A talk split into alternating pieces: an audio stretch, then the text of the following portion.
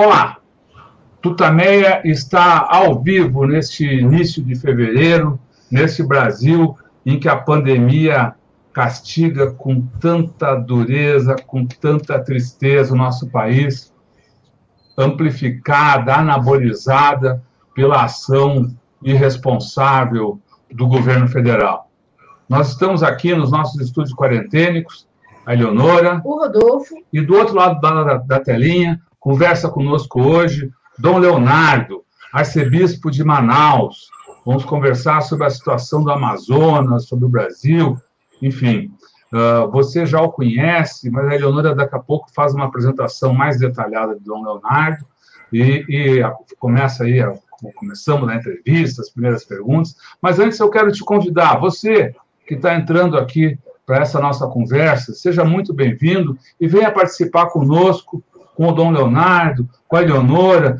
Vamos começar essa, essa manhã aqui mandando um, fazendo uma corrente de solidariedade, mandando um abraço fraterno, nosso carinho para os parentes, amigos, familiares, conhecidos, colegas de trabalho das vítimas da Covid-19 no Brasil.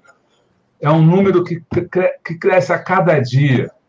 Nós estamos já há três dias com média móvel de mortes acima de mil por dia no nosso todo o Brasil. Esses números sempre crescentes, a gente sabe quais são quem, quem são os responsáveis. Sabe também que eles poderiam ter sido muito menores, ordens de grandeza inferiores, se o governo federal tivesse assumido suas responsabilidades, tivesse seguido minimamente as, as orientações da comunidade científica e médica internacional, das instituições médicas do Brasil. Isso não ocorreu.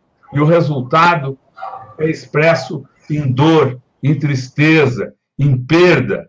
Nós temos os números uh, do, consórcio, do, consórcio que monitora a situação da Covid uh, no Brasil, apontam, são os números divulgados às 20 horas de ontem.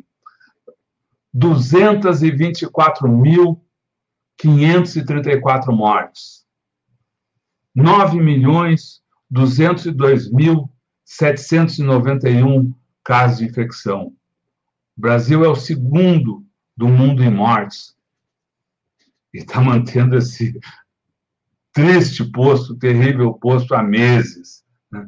Eu queria trazer hoje, para vamos conversar com o Dom Leonardo, arcebispo de, de Manaus, os números do Amazonas também, que estão assustando o Brasil, estão assustando o mundo, porque de lá vem uma nova cepa do vírus. Né?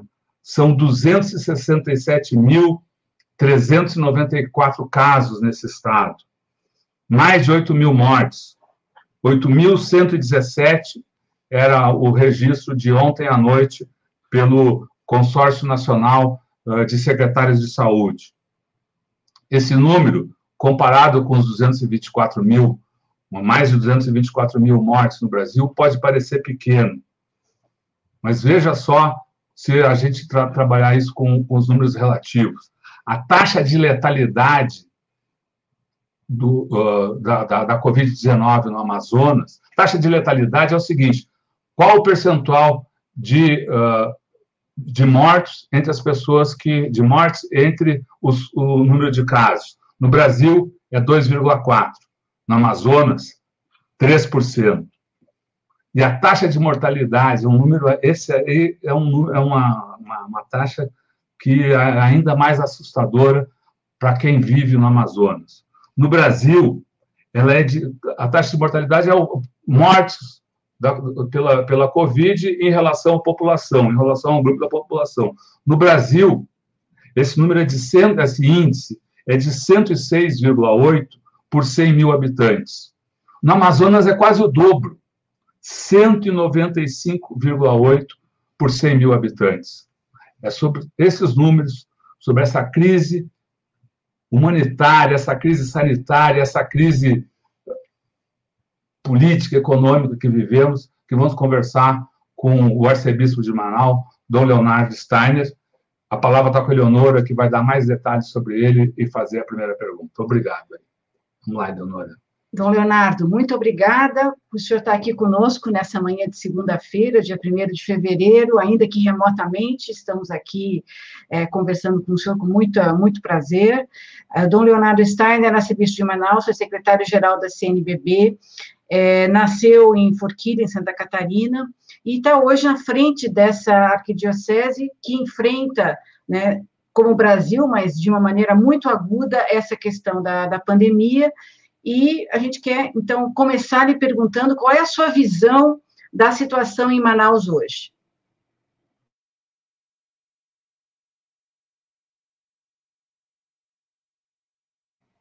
Dona Leonardo, Dona Leonardo, você não ligou o som. já liguei, já liguei. Ah, bom dia, Leonora, bom dia, Rodolfo, também a todos os que nos acompanham aqui no, no Tutameia.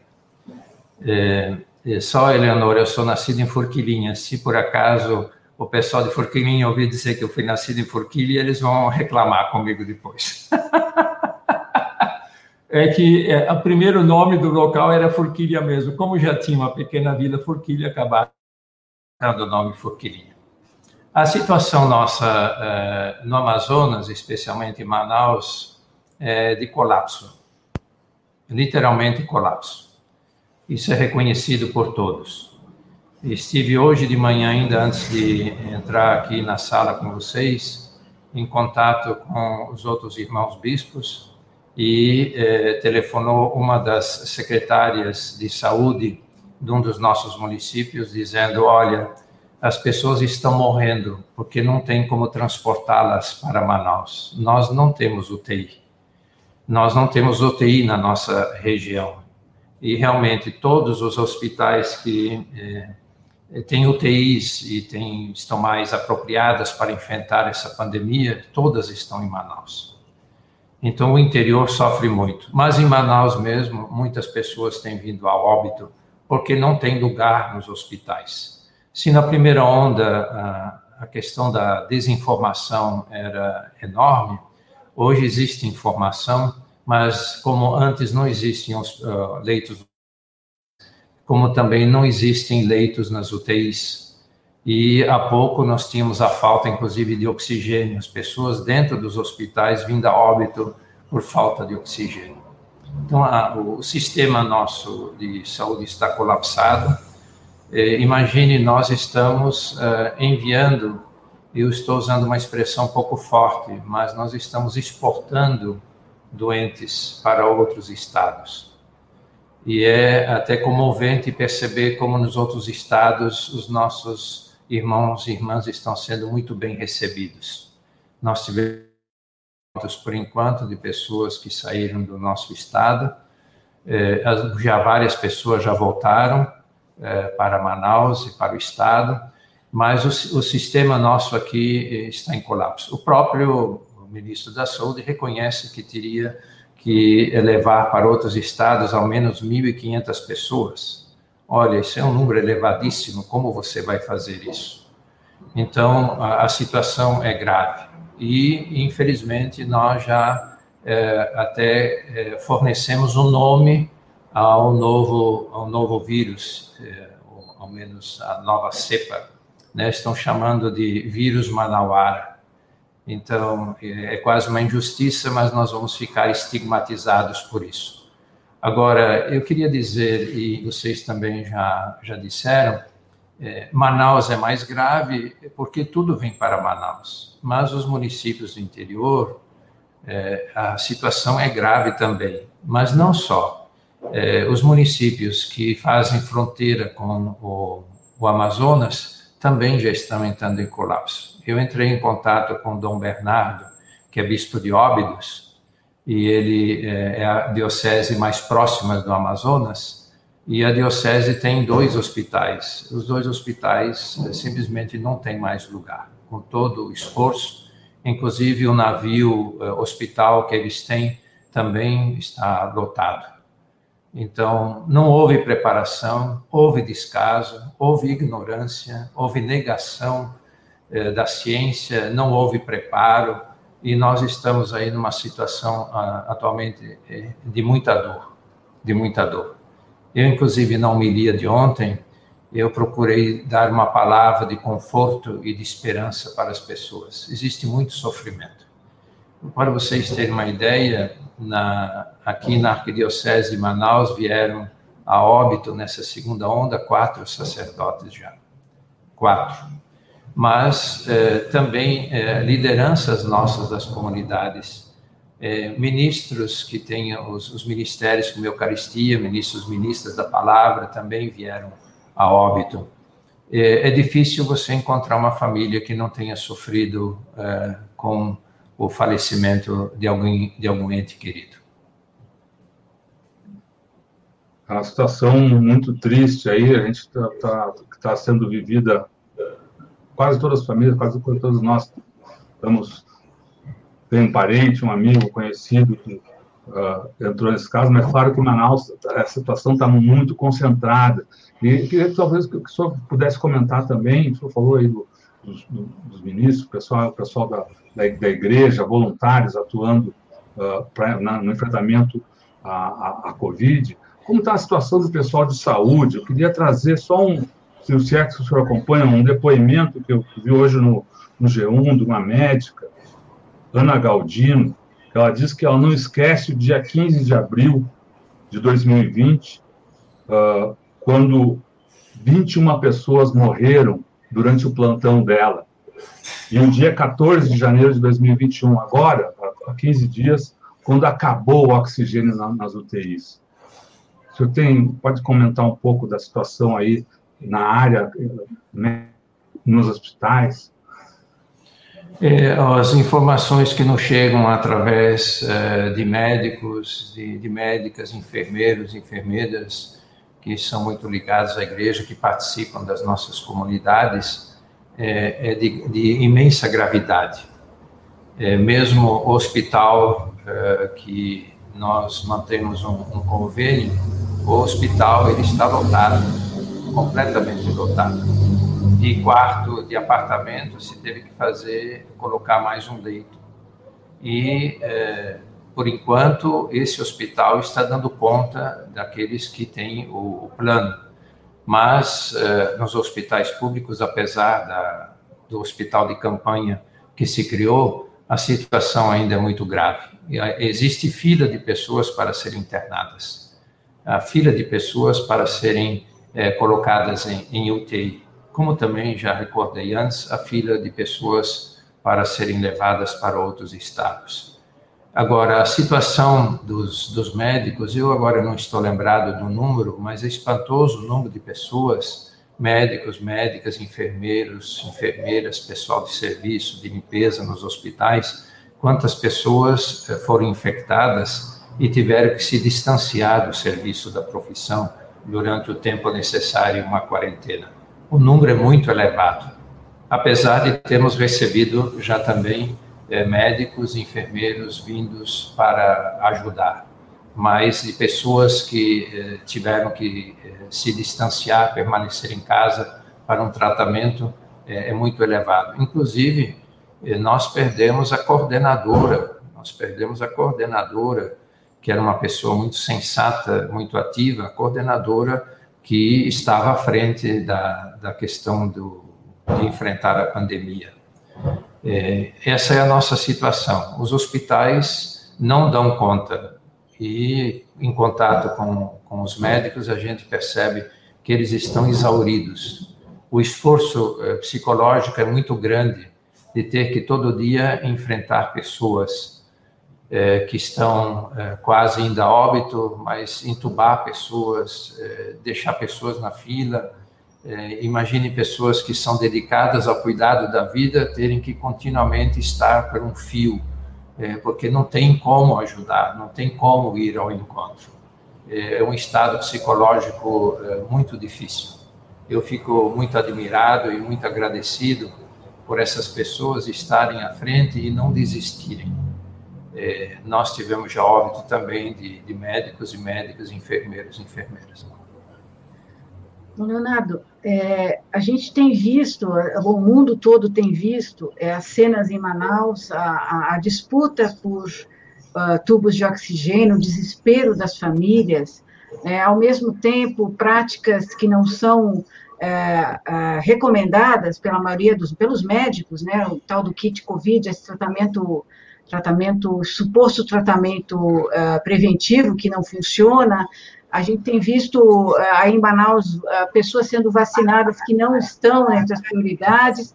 O que está acontecendo? O que, que o senhor pode nos dizer sobre essa, sobre essa situação, esse, essa disputa, esse, enfim, essa situação de desespero, de desamparo que acontece em Manaus?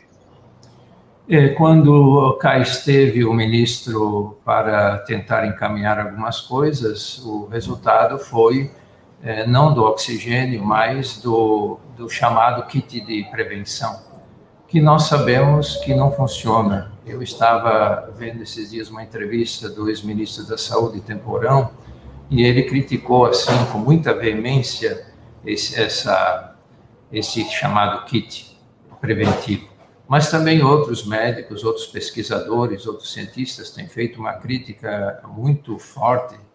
Quer dizer, como pode alguém que tem uma responsabilidade eh, diante da nação, eh, em vez de se interessar pelas questões de fundo, e pelas questões mais prementes, que era a questão do oxigênio, ficar indicando um kit que não realmente não funciona. Está comprovado que não funciona.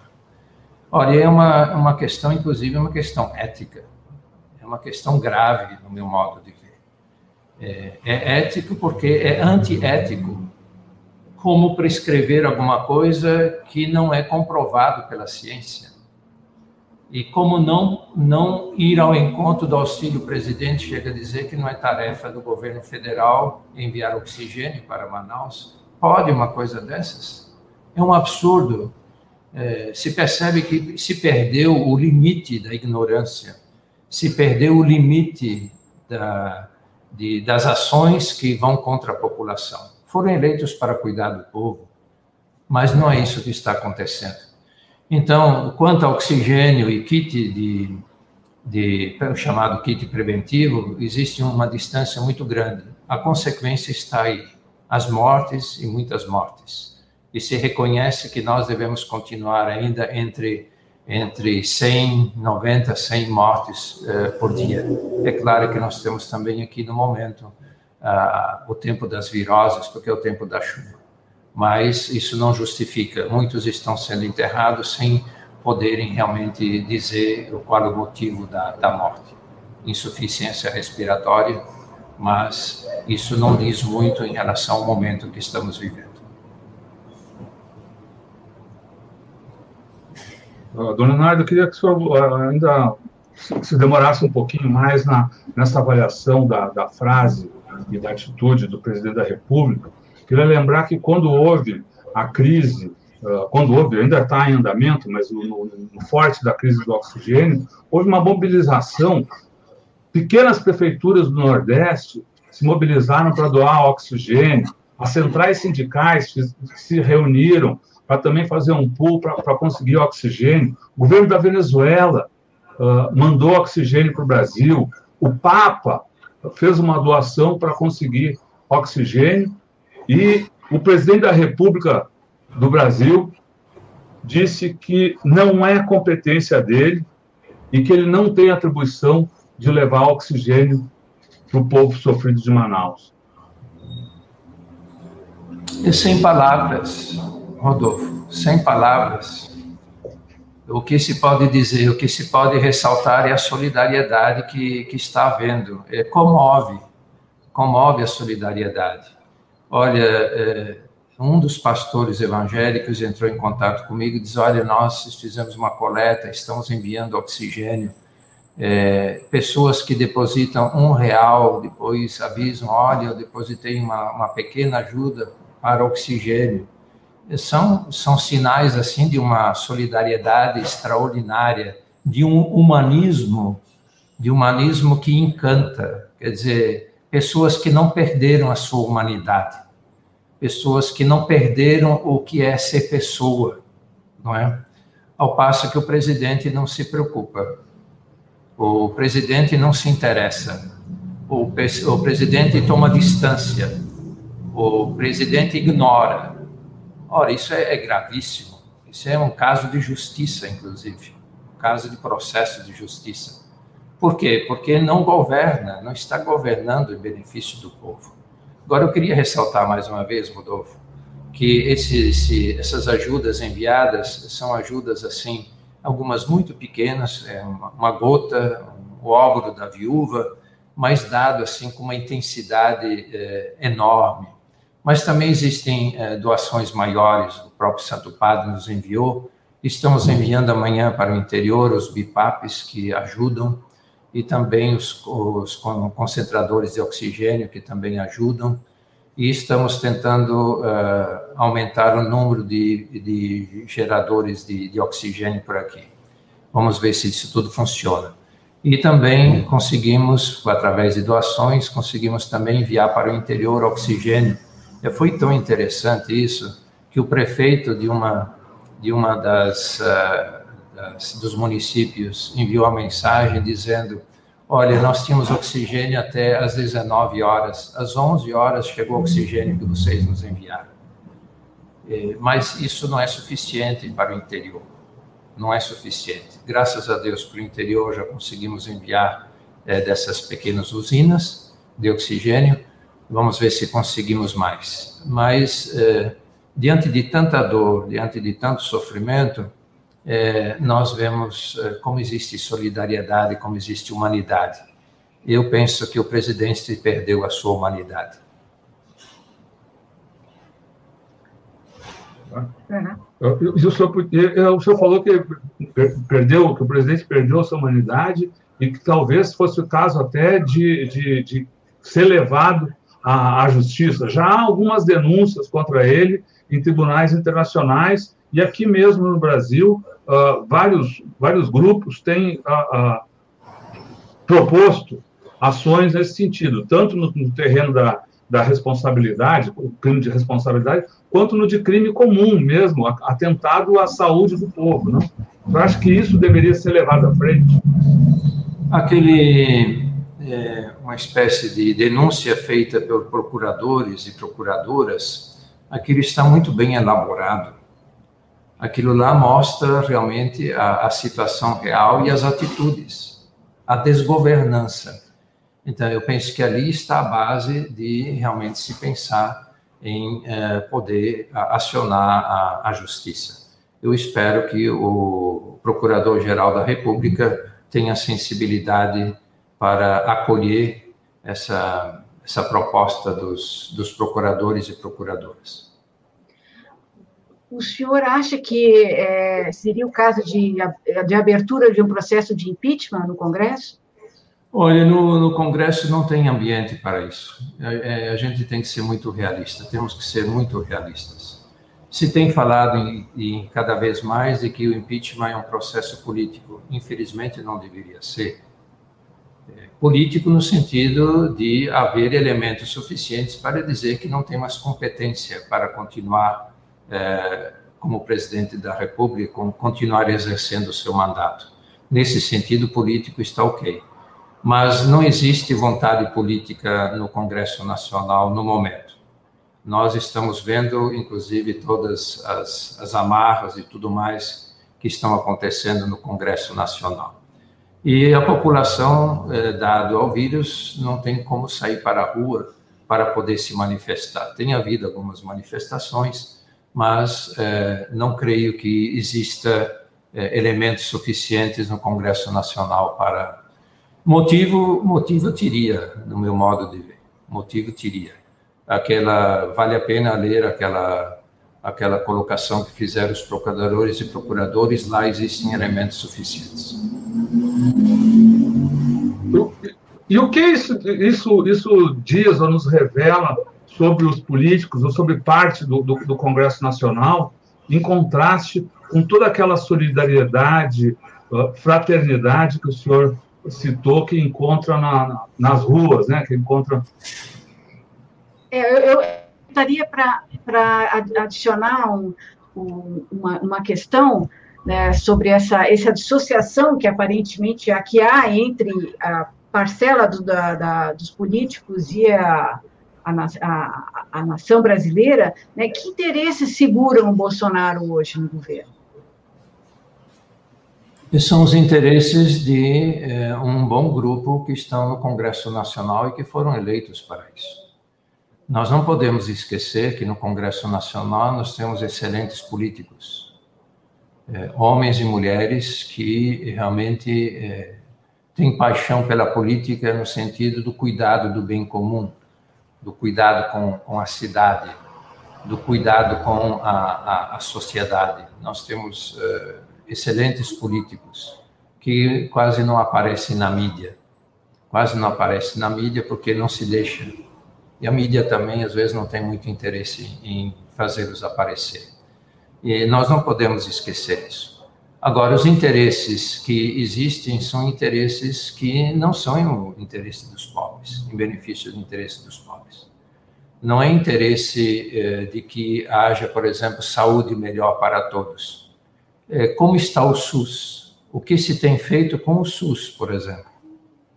Cada vez mais se quer fazer com que o SUS seja apenas o atendimento dos pobres, não seja mais um sistema universal, não seja mais um sistema universal. A Constituição de 88 nos deu o SUS como um elemento uh, de fraternidade, como um elemento de equidade, como um elemento de universalidade, como um elemento de cuidado em relação a todos os brasileiros e todas as brasileiras na realidade não é o que está acontecendo. O interesse é de diminuir a influência do SUS, mas não só em relação ao SUS, em relação à educação, em relação à, à própria política, quantas cada vez mais se concentrar em, em, determinados interesses. Por detrás disso tem todo um, um, um modo de pensar a economia, esse, esse modo de, de governar que se tem chamado de liberalismo, neoliberalismo e tudo mais. Eu não entendo muito dessas coisas, mas eu percebo cada vez mais que hoje eh, o que vale é a aplicação do dinheiro. Não é mais, por exemplo, sustentar as nossas fábricas, eh, irmos ao encontro das pessoas para que se mantenham abertas a, as fábricas, se mantenha aberta a indústria. Eh, cadê a nossa pesquisa? Cadê o nosso trabalho todo que se fazia, por exemplo, para as plataformas da, da Petrobras? Ele se manda fazer tudo no exterior? Eh, se fazia tudo aqui com uma técnica excelente, eh, condizente, com engenheiros e pessoas de especialidades de grandíssimo valor. Cadê isso tudo? E estão beneficiando a quem com isso? O povo brasileiro ou um determinado grupo? Vejam, no tempo da pandemia, vocês sabem melhor do que isso, que estão diariamente com, no meio das notícias, que os, os grandes eh, pessoas, os trilionários, enriqueceram mais ainda no tempo da pandemia. Veja o que está acontecendo. Os remédios nesse tempo da pandemia aumentaram em muito número o preço. É, e mesmo as cestas básicas, as cestas básicas têm aumentado também. Nós aqui fornecemos muitas cestas básicas porque a fome está batendo aqui. Então, esse sistema todo, esse sistema todo em que nos encontramos, onde está imbricado a economia, está imbricada a política, um, um, pensamento de Estado, isso tudo está nos levando a uma, uma deteriorização da política e está colocando, inclusive, no meu modo de ver, a democracia. O que temos hoje no Brasil espelha um pouco isso. Desculpa, não entendi essa última frase. Quer dizer, isso está colocando em risco a democracia no Brasil, é isso? É claro, é claro. Não tenha dúvida, não tenha dúvida. Por quê? Por quê? Olha, se nós não conseguimos mais atender os pobres, se não conseguimos mais nos organizar de tal forma que realmente as pessoas estejam uh, sendo cuidadas, cadê a democracia? Cadê a democracia? Uh, Dom Leonardo, uh, só fazer um, lembrar aqui que o, o, nós estamos quase completando, o senhor fez aniversário ontem como arcebispo de Manaus, se é que eu não estou é. errado, quer dizer, a sua consagração, a missa de consagração foi no finalzinho de janeiro, dia 30 de janeiro, e, e nessa missa, nessa missa de consagração foi dito que uh, estão tentando governar o país na base de notícias falsas, da agressividade e da violência. Isso mudou de lá para cá, se agravou, minorou, enfim. Esse seu, qual é o balanço dessa avaliação do governo no seu primeiro aniversário de como serviço de Manaus? É, na missa de que a gente chama de tomada de posse, é, eu elaborei uma, uma homilia para também dar um pouquinho a perspectiva do, da tentativa do meu serviço aqui como arcebispo de Manaus.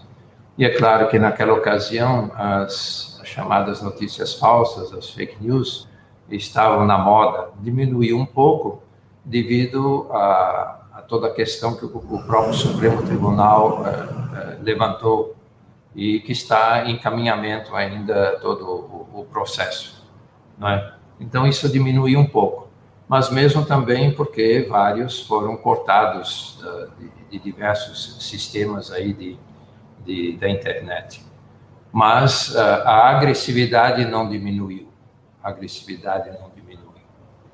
E uh, isso é um grande desserviço à sociedade brasileira, mas também a, ao mundo inteiro é, ficar é, dando notícias falsas é diminuir o bem, é, é, é, é bater na bondade, é diminuir a solidariedade das pessoas, é colocar em dúvida a, a democracia, é colocar em dúvida o, o, sistema que nós temos dos três poderes.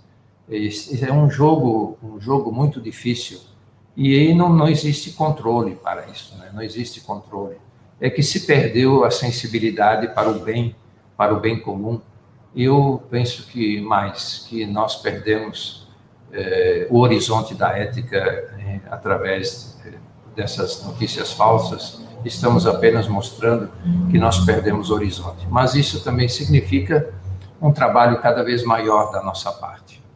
Nós temos que discutir mais, nós temos que refletir mais, temos que propor mais não temos, não temos dificuldade em discutir com todos, abrir o diálogo. Só assim é que nós conseguiremos fazer com que as pessoas percebam uh, a, a dificuldade onde nos encontramos e na situação ética em que nos encontramos. Sem diálogo, sem discussão, sem reflexão, não se avança. É, não adianta a denúncia, é uma questão educativa, é uma questão de cultura e essa questão de cultura exige da nossa parte muita paciência, exige da nossa parte muita tenacidade, exige da nossa parte muita escuta, para que não caiamos na indiferença, inclusive, diante das notícias falsas. É, que a, a, quase tentativa é essa de, de, nos tornarmos indiferentes, já que é assim, tá bom. Não, não podemos, não, nós não podemos cair nisso, não. A verdade está acima de, tudo, o sentido da vida está acima de tudo, a democracia é importante para uma sociedade como a nossa e nós temos que trabalhar e trabalhar muito. Tem havido muitas entrevistas, muitos debates importantes e eu acho que nós precisaríamos continuar com isso. Ir dialogando, ir dialogando, ir conversando, ir debatendo, ir refletindo. Só assim é que nós poderemos ajudar a todos os brasileiros e brasileiras mostrar onde nos encontramos. Existe, infelizmente, muito fechamento. Eu vou usar uma palavra um pouquinho forte, mas existe muita ignorância. Dom Leonardo, o senhor, o senhor falou do trabalho que, que, que, que o senhor, a igreja em, Manaus, no Amazonas, vem desenvolvendo, exatamente nesse sentido de não só a solidariedade econômica e espiritual, mas o debate uh, sobre a democracia, a, a, denúncia e o anúncio né, uh, no, no, terreno político.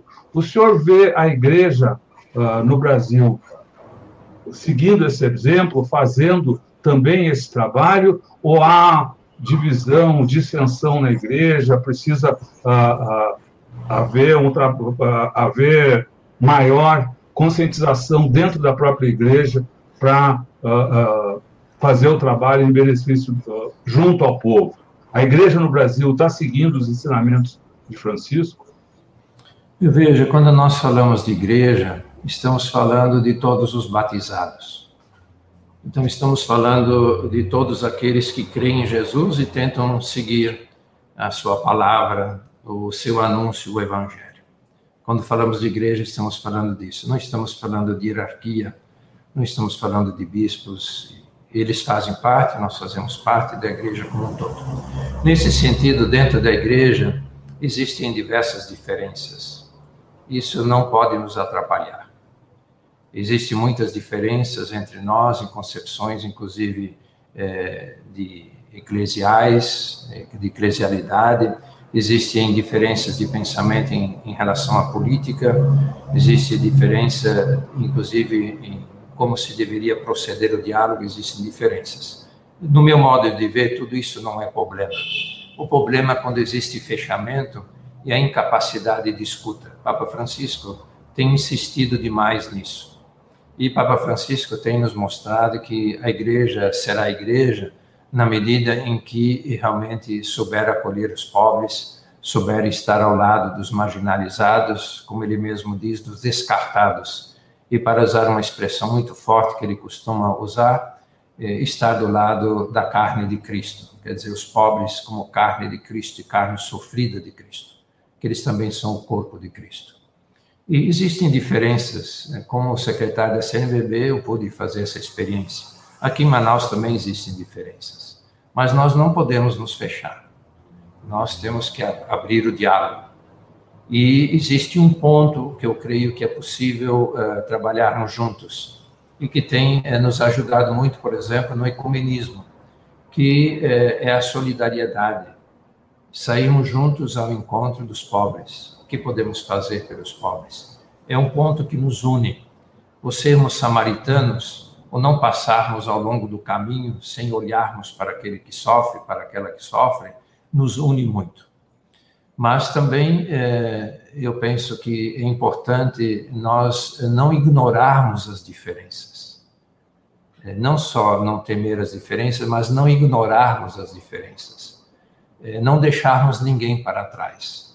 É claro, isso é difícil, às vezes é sofrido, existe muita agressão, mas eh, isso não nos impede. Jesus foi tão agredido, foi até morto, mas não, não quis deixar ninguém para trás. Nunca deixou de dialogar com ninguém, nunca deixou de estabelecer contato com alguém, não, seja lá a pessoa que fosse. Eu acho que nós estamos nessa situação hoje também.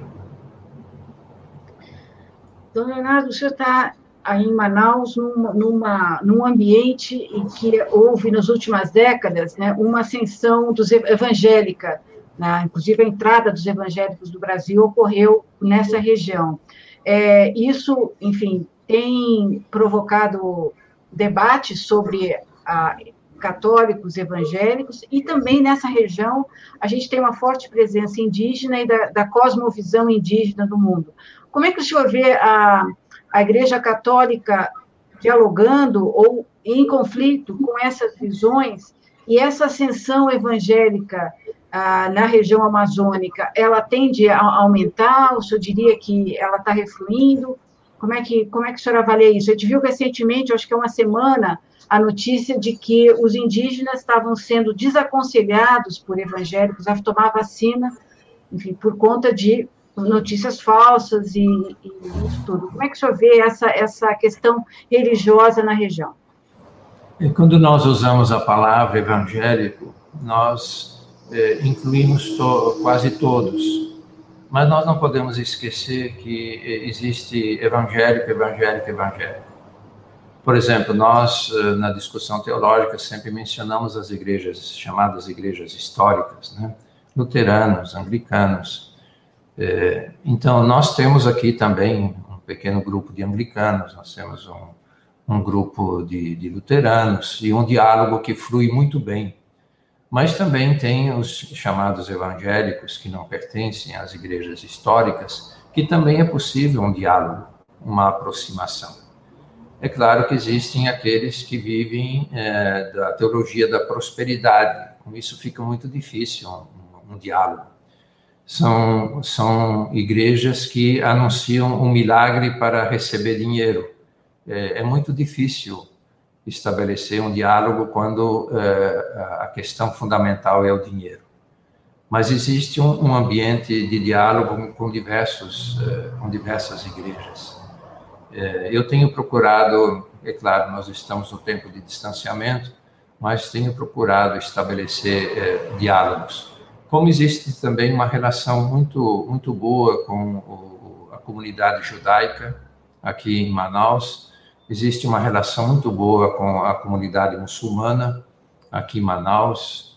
É, nós tivemos no ano passado, no dia de finados, um momento de oração no cemitério, é, com diversas expressões religiosas, não só de igrejas, mas também diversas expressões religiosas. Foi um momento muito significativo de estarmos juntos rezando pelos, pelos falecidos e estarmos todos juntos eh, procurando ser uma, uma celebração de consolo para os familiares.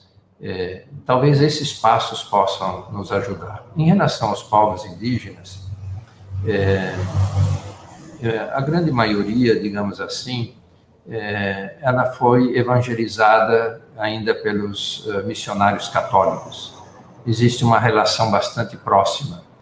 E é claro que a Igreja, eh, nos últimos anos, já desde o Concílio Vaticano II, procurou cada vez mais ir respeitando as expressões religiosas, os rituais deles, inclusive procurando trazer alguns elementos rituais para a celebração. E isso tem dado um, um, uma, uma expressão religiosa profunda, bonita, significativa nós temos aqui no Amazonas diversos padres que são indígenas. Nós temos diversos seminaristas no nosso seminário maior que são indígenas.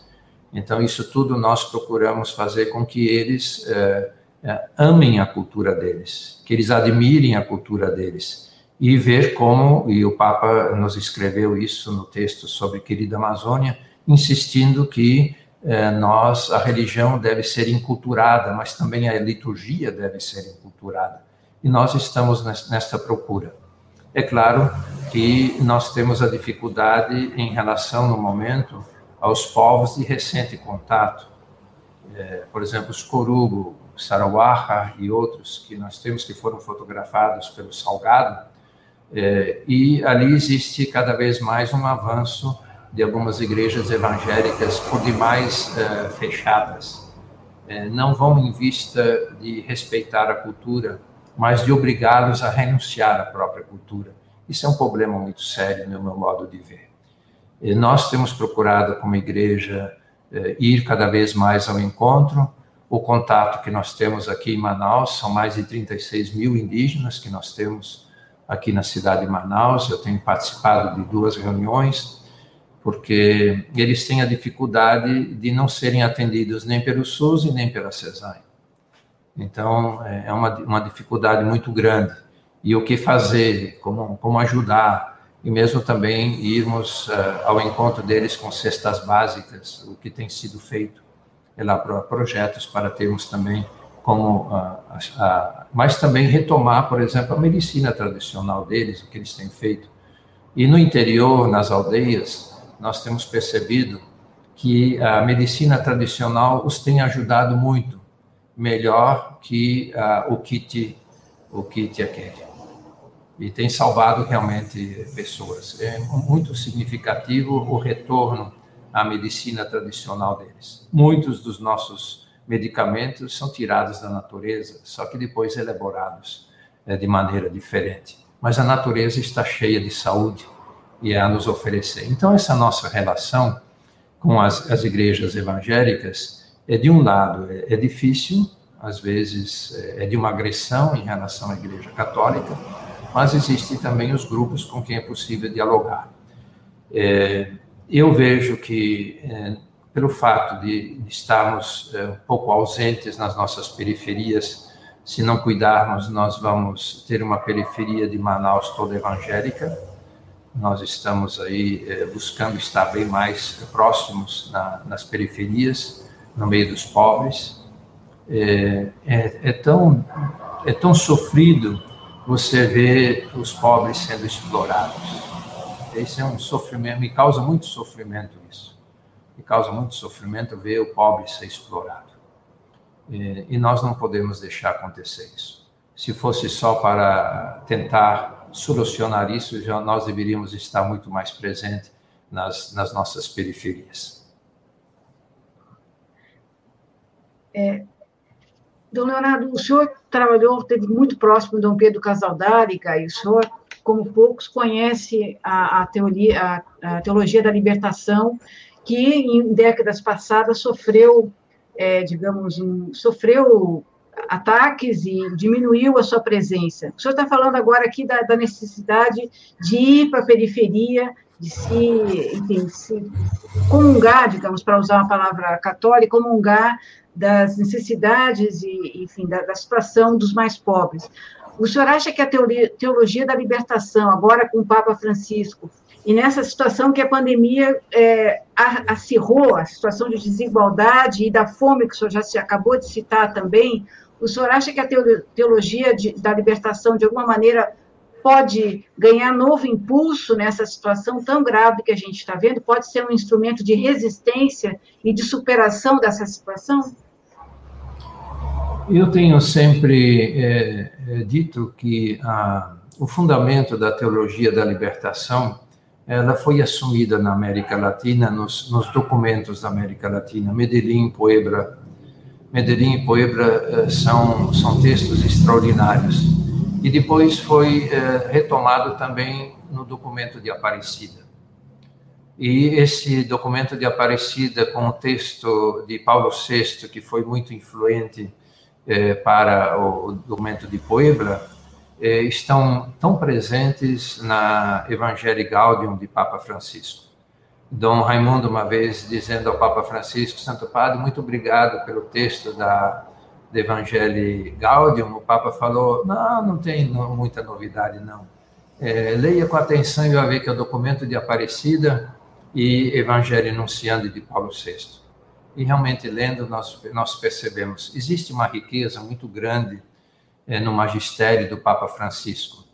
É, e por isso também, talvez por isso que tem pessoas que não aceitam direito o magistério do Papa Francisco, porque aqueles elementos essenciais que mesmo Bento havia reconhecido melhor, São João Paulo II havia reconhecido na teologia da libertação e que Bento XVI depois retoma quando fala da pobreza de Deus na encarnação, esses elementos estão muito presentes hoje no ministério de Papa Francisco, mas se tivermos assim boa percepção, estiveram muito presentes também no, nos documentos da CNBB é, é claro que existe contestação, mas é, eu, eu, penso que os elementos essenciais da teologia da libertação foram é, assumidos na reflexão teológica. Eu vou citar alguns exemplos. É, a importância da palavra de Deus. A teologia da libertação nos despertou para a importância da palavra de Deus. A palavra de Deus hoje é, é tão importante e sem ela, o que nós vamos fazer hoje? Nós temos aqui em, em Manaus uma, uma paróquia com mais de 80 comunidades e o padre consegue chegar duas vezes por ano em umas comunidades. Essas comunidades vivem da palavra de Deus, tem os ministros, ministras da palavra e ministros que animam a comunidade, homens e mulheres que estão à frente. E o que? A palavra de Deus, palavra de Deus. Eu até tomo a liberdade de citar um texto de, de São Jerônimo, que ele diz assim: que a palavra de Deus também é o corpo e o sangue do Senhor. É um pensamento extraordinário. É que a palavra cria corpo, a palavra cria vida. Um outro elemento importante é a comunidade na teologia da libertação. E nós perdemos um pouco a questão das comunidades eclesiais de base, mas vamos retomando e percebendo a importância da comunidade. Se a pessoa não tem uma comunidade, ela não tem onde celebrar, onde buscar forças, alimentar a sua esperança. Um outro elemento importante é o cuidado para com os pobres. Os pobres como inspiração do anúncio do reino de Deus. Os pobres como anunciadores do reino de Deus. Vejam, talvez na história da humanidade, poucos falaram tanto dos pobres, dos necessitados, como o Papa Francisco. Nós tivemos São João Crisóstomo, nós tivemos grandes homens na história e também grandes mulheres que falaram da pobreza, Santa Clara, por exemplo, fez o voto da pobreza, mas voto da pobreza, um voto especial de pobreza. Então, nesse sentido, a teologia da libertação, ela está muito presente hoje. É que a gente ainda está pensando assim no tempo do, do confronto teológico.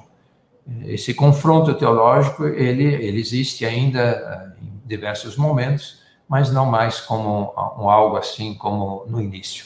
Mas está, a teologia da libertação eh, está muito presente e eh, nos ajuda muito na reflexão dentro das nossas comunidades. O senhor falou da palavra de Deus, a importância de levar a palavra de Deus, e eu fico pensando se, como é que isso se perpassa na sociedade e no, no, e no mundo político. Uh, nós entrevistamos aqui um xará seu, teólogo, o Leonardo Boff, que, que ao tratar disso, tratar de, dessa, da questão no, no mundo político, disse que uh, Bolsonaro tem todas as características do que seria o anticristo. O que, que o senhor.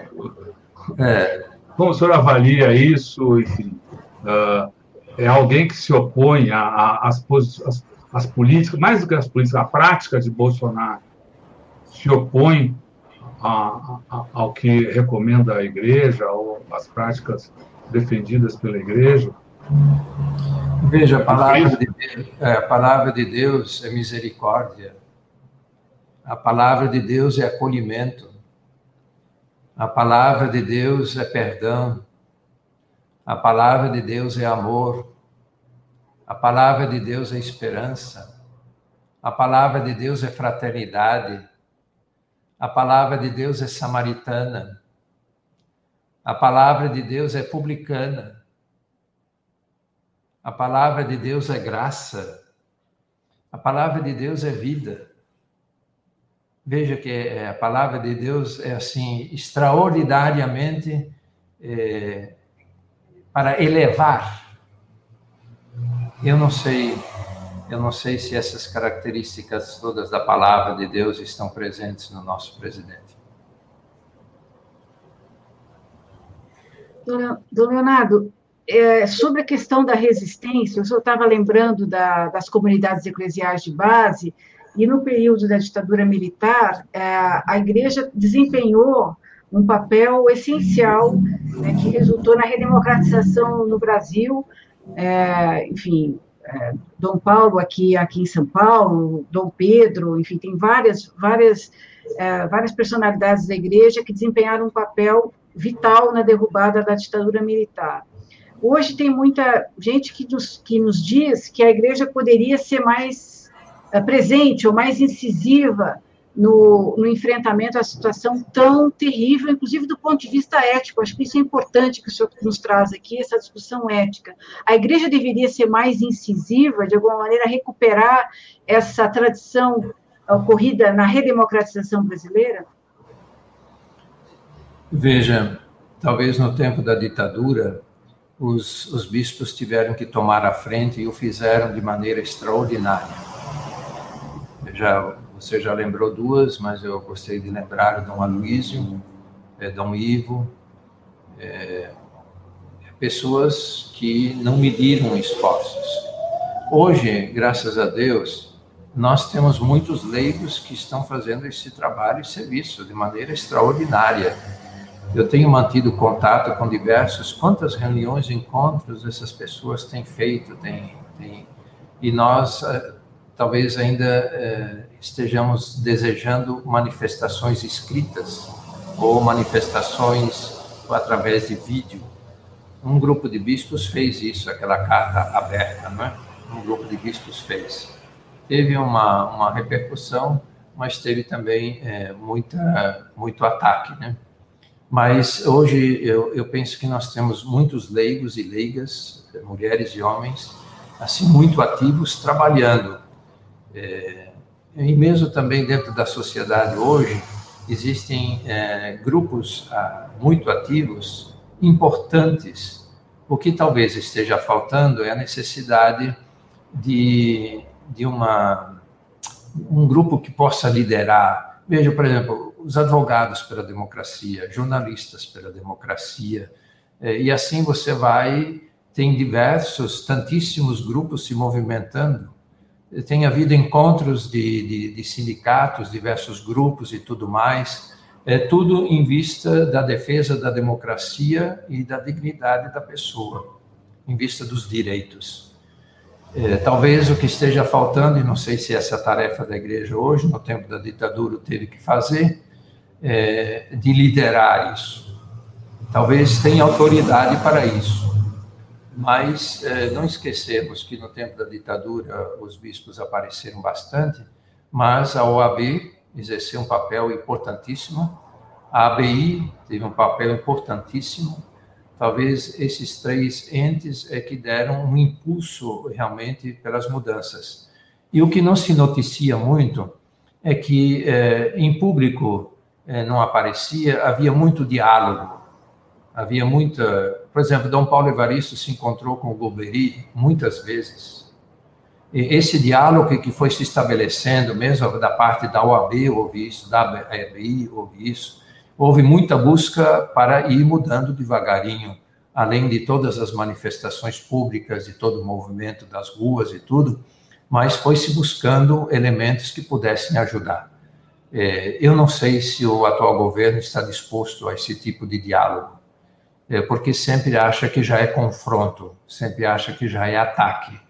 É, e é difícil quando alguém acha que sabe tudo e você propor alguma coisa é, é, é, difícil. Mas a gente não pode desistir, não. Se nós tivermos um, um amor pelo Brasil, pelo povo brasileiro, nós não podemos desistir, não. Então, o senhor está nos dizendo que é, há uma dificuldade tremenda de diálogo com, com esse governo, até é, é, em condições piores do que havia na ditadura militar. Esse é um governo pior do que havia naquela época? Não, eu não falei isso, não. Não, não, não eu quero eu quero entender, você está dizendo que naquela época a igreja... Não, houve, não só para dizer que havia muita manifestação pública, mas também houve busca e houve, eh, houve pessoas de dentro do governo que conseguiram, apesar de haver pessoas também contra do governo, eh, militares contra, mas havia dentro dos militares eh, um grupo que era aberto à discussão. Talvez a gente encontre isso hoje também no governo, precisa, precisa buscar precisa buscar. Mas eh, acho muito difícil, com, com determinadas posições abertas que se tem visto nos meios de comunicação, acho um pouco difícil, porque logo eh, se chama de esquerda. Logo se chama de esquerda. Tudo aquilo que, em vista do bem de todos os brasileiros, já é logo tomado como esquerda. É, e, e é preciso, é preciso superar essa, essa divisão que nós criamos. E também eu penso que está na hora de superarmos o, o roubo que nos fizeram dos nossos símbolos. Roubaram a nossa bandeira, roubaram as nossas cores. É, e agora também nós deixamos que fizessem isso. Por que, que não fomos para a rua com essas mesmas cores? Mesmos símbolos, né?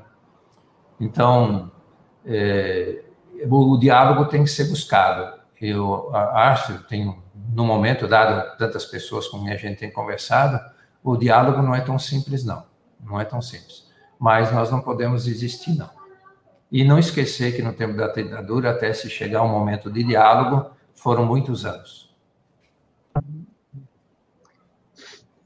O senhor falou das Forças Armadas, agora, na sua avaliação, as Forças Armadas estão cumprindo o seu papel ou elas estão, por demais, imbricadas com a política do governo Bolsonaro. Pergunto isso porque elas estão seguindo, honrando uh, tradições, como falando aí do Amazonas, do Marechal Rondon, que, que dizia: morrer se preciso for, matar nunca. E ainda não, não se tem é, a percepção real é, das, das Forças Armadas. É, no governo, nós temos eh, da ativa um, um general. Os outros todos uh, já são uh, já não são da ativa. Né? Então a gente não sabe. As, as manifestações uh, que quem tem vindo a público são quase sempre da parte do presidente, o, o, o general que costumava falar bastante, ultimamente não fala mais, então a gente não sabe direito aonde está. Mas assim mesmo causa um pouco de estranheza essa, esse quase apoio, no meu modo, é, diante de tanta diante de tanta agressividade, diante de tanto descaso.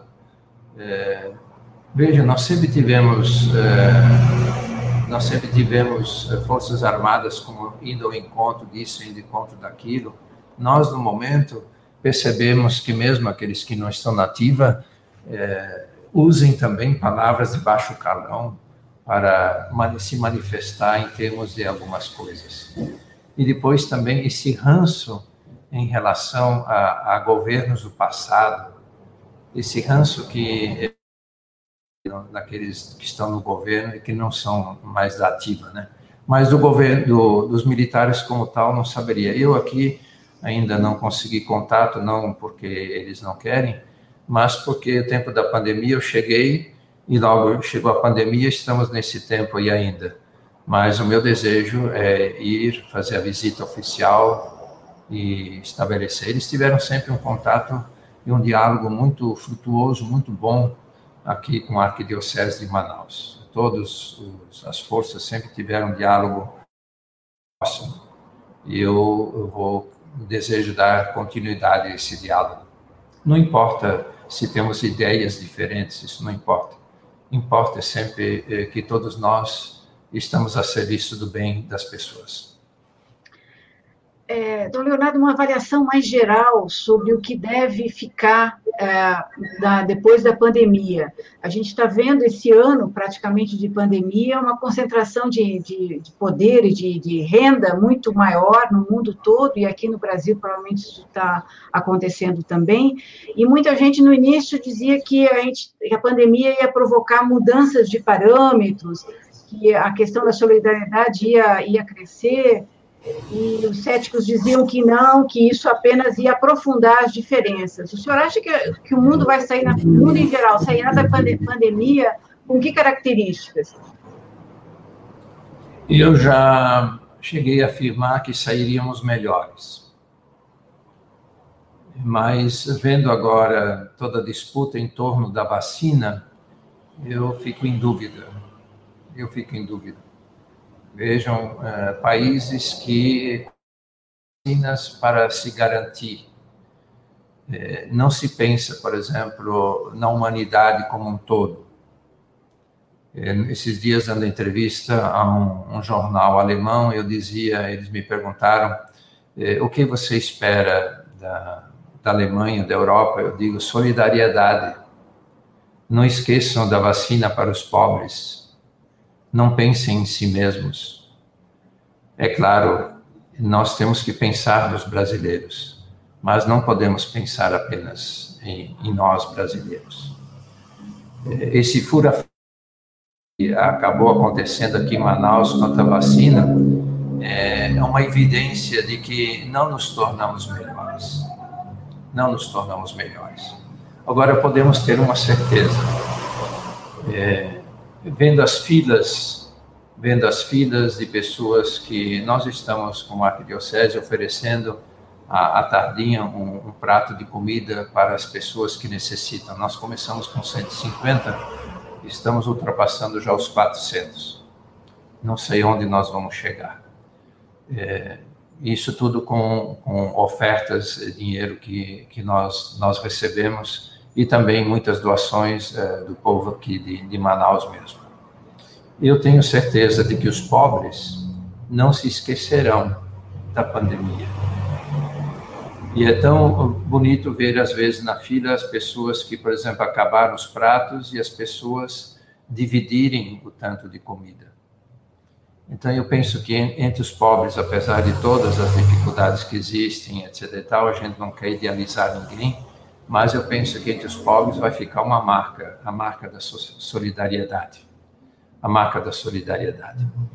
Eu penso que nós, como igreja, é, nós é, vamos aprender a, a voltar ao nosso lugar, que é o lugar dos pobres. Nós teremos muito mais pobres. Eu já vejo isso nas ruas de Manaus.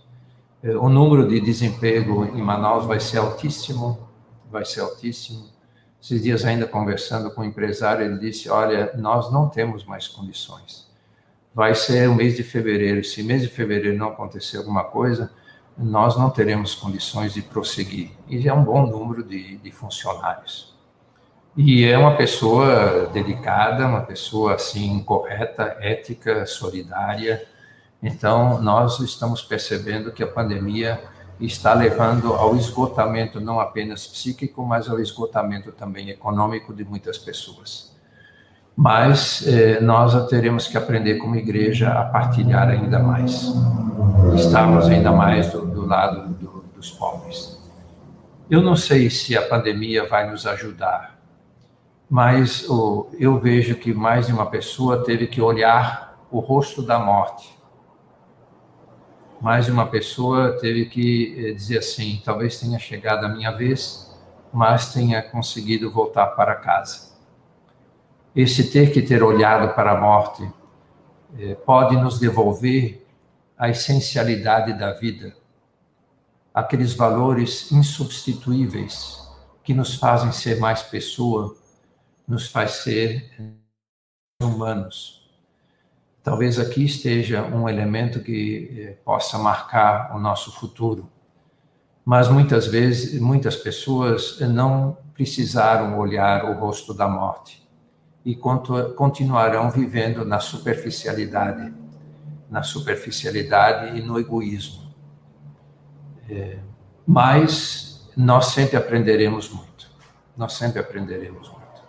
Nós, como igreja de Manaus, nós estamos aprendendo a ir ao encontro daqueles que estão passando fome. Nas paróquias existe um trabalho extraordinário, até emocionante ver como as pessoas conseguem repartir o pouco que têm.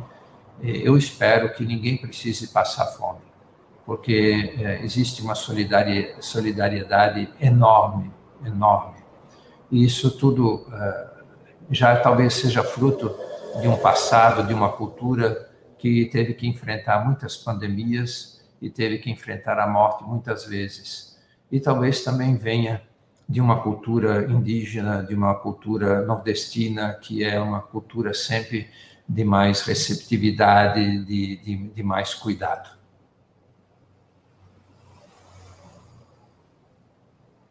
Dona Leonardo, essa, essa solidariedade, esse, esse espírito aí de, de fraternidade que, que o senhor se refere emergiu em, em, em quase todo o, o, país, talvez seja, como o senhor diz, mesmo uma das lições que a gente po pode tirar uh, da, da, pandemia.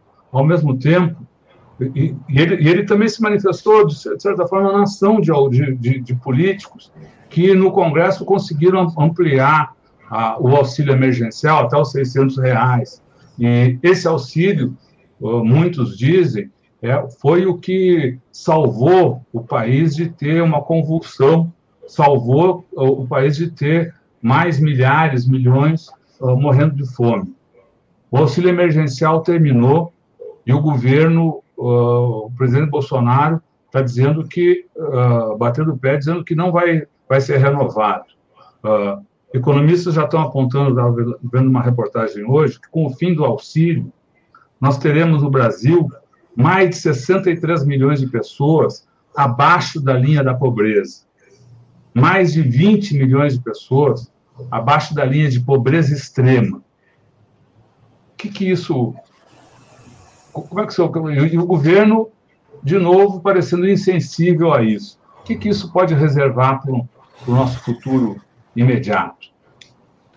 Eu tenho receio eu tenho receio de uma convulsão social.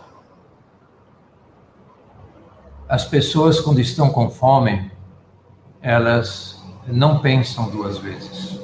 Não tem como pensar. Quando nós fomos dialogar é, com um grupo que disse assim, o, o, ao padre da catedral, o padre, a gente está passando fome. E aí fomos dialogar com eles é, qual seria o momento melhor para distribuir uh, a comida. E a sugestão deles foi a tardinha, porque a gente dorme melhor, porque tem comida no estômago. A gente dorme melhor.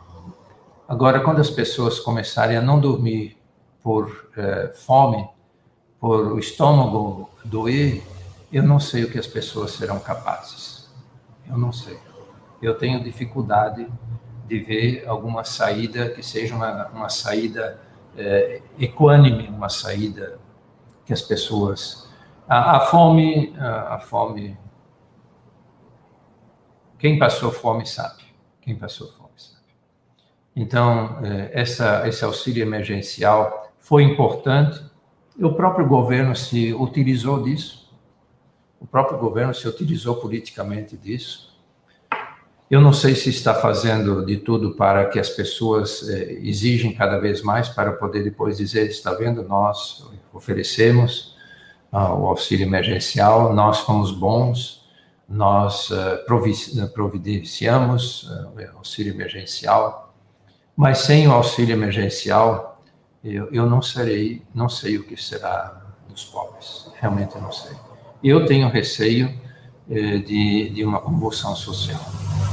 Os pobres são muitos. Nós, entre a primeira onda e a segunda, o número de pessoas de trabalho informal nas nossas ruas aqui em Manaus aumentou muito. Aumentou muito. É, as pessoas vendendo pequenas coisas na rua, nos sinais, vendendo água. É, é, é muita gente, é muita gente. Agora, imagine essas pessoas não tendo mais nem isso, nem esse auxílio emergencial e são muitas. Inclusive, nós, com o auxílio emergencial, nós descobrimos que tínhamos mais pobres do que nós estávamos imaginando. Né?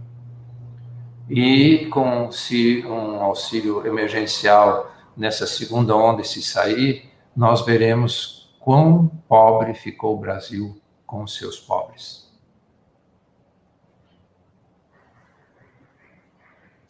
Dom Leonardo, a gente queria agradecer muito a sua participação, a sua gentileza de dedicar um horário aqui para falar conosco, para levar uh, para o nosso público que nos acompanhou, um grande público aqui nos acompanhando, acompanhando, fazendo comentários. E nessa área de agradecimento, a gente queria também lembrar, como o senhor destacou várias vezes na entrevista, o, o, o povo que está trabalhando uh, na linha de frente do enfrentamento à, à Covid-19 no Brasil. Então, gente queria também aqui fazer um agradecimento a todo o pessoal da área médica, médicos, enfermeiros, enfermeiras, auxiliares de enfermagem, o pessoal da limpeza, o pessoal do refeitório, os voluntários que estão trabalhando em organizando cestas básicas, distribuindo cestas básicas. A gente vê voluntários uh, uh, dando banho, ajudando, colocando, levando roupas secas para a população de rua. Uh, são essas pessoas uh, que, estão ajudando o Brasil a viver ainda hoje. Né? E, então, fica o nosso agradecimento a, elas. E queria lembrar a todos que essa entrevista do Dom Leonardo fica disponível para você em todos os canais Tutameia TV, no Twitter, no Facebook, no YouTube. Basta uh, colocar Tutameia, uh, Tutameia TV, que você chega lá também nos canais, nas plataformas de podcast. A gente também está nessa, nessa área. Todo o nosso trabalho fica ancorado no site Tutameia, onde a gente publica reportagens sobre as entrevistas que fazemos. Verá uma também sobre aqui a entrevista com o Dom Leonardo. Uh, o endereço é tutameia.jor.br. E agora, então, depois dessa entrevista, tantas perguntas aí para o Dom Leonardo, a gente queria convidar o senhor a que, sem perguntas, faça então a sua manifestação, mande a sua mensagem para todo esse pessoal que nos acompanhou aqui ao longo da conversa e que vai seguir conosco pela internet afora. A palavra é sua, Dom Leonardo. Primeiro, agradecer a oportunidade, é, Eliana e Rodolfo, muito obrigado pela oportunidade, é, mas é, sempre uma palavra de gratidão. É, você já mencionou tantas pessoas, eu queria recordar as pessoas que trabalham nos cemitérios. Eu, eu tenho ido ao cemitério e, olha, é um, um trabalho. Quando você passa no cemitério um dia, as pessoas da limpeza do cemitério vêm pedir bênção para você, os coveiros vêm pedir bênção para você, essas pessoas que estão o dia todo aí lidando com os mortos, lidando com os mortos. É, e numa situação, às vezes, difícil, de chuva e tudo mais. Né?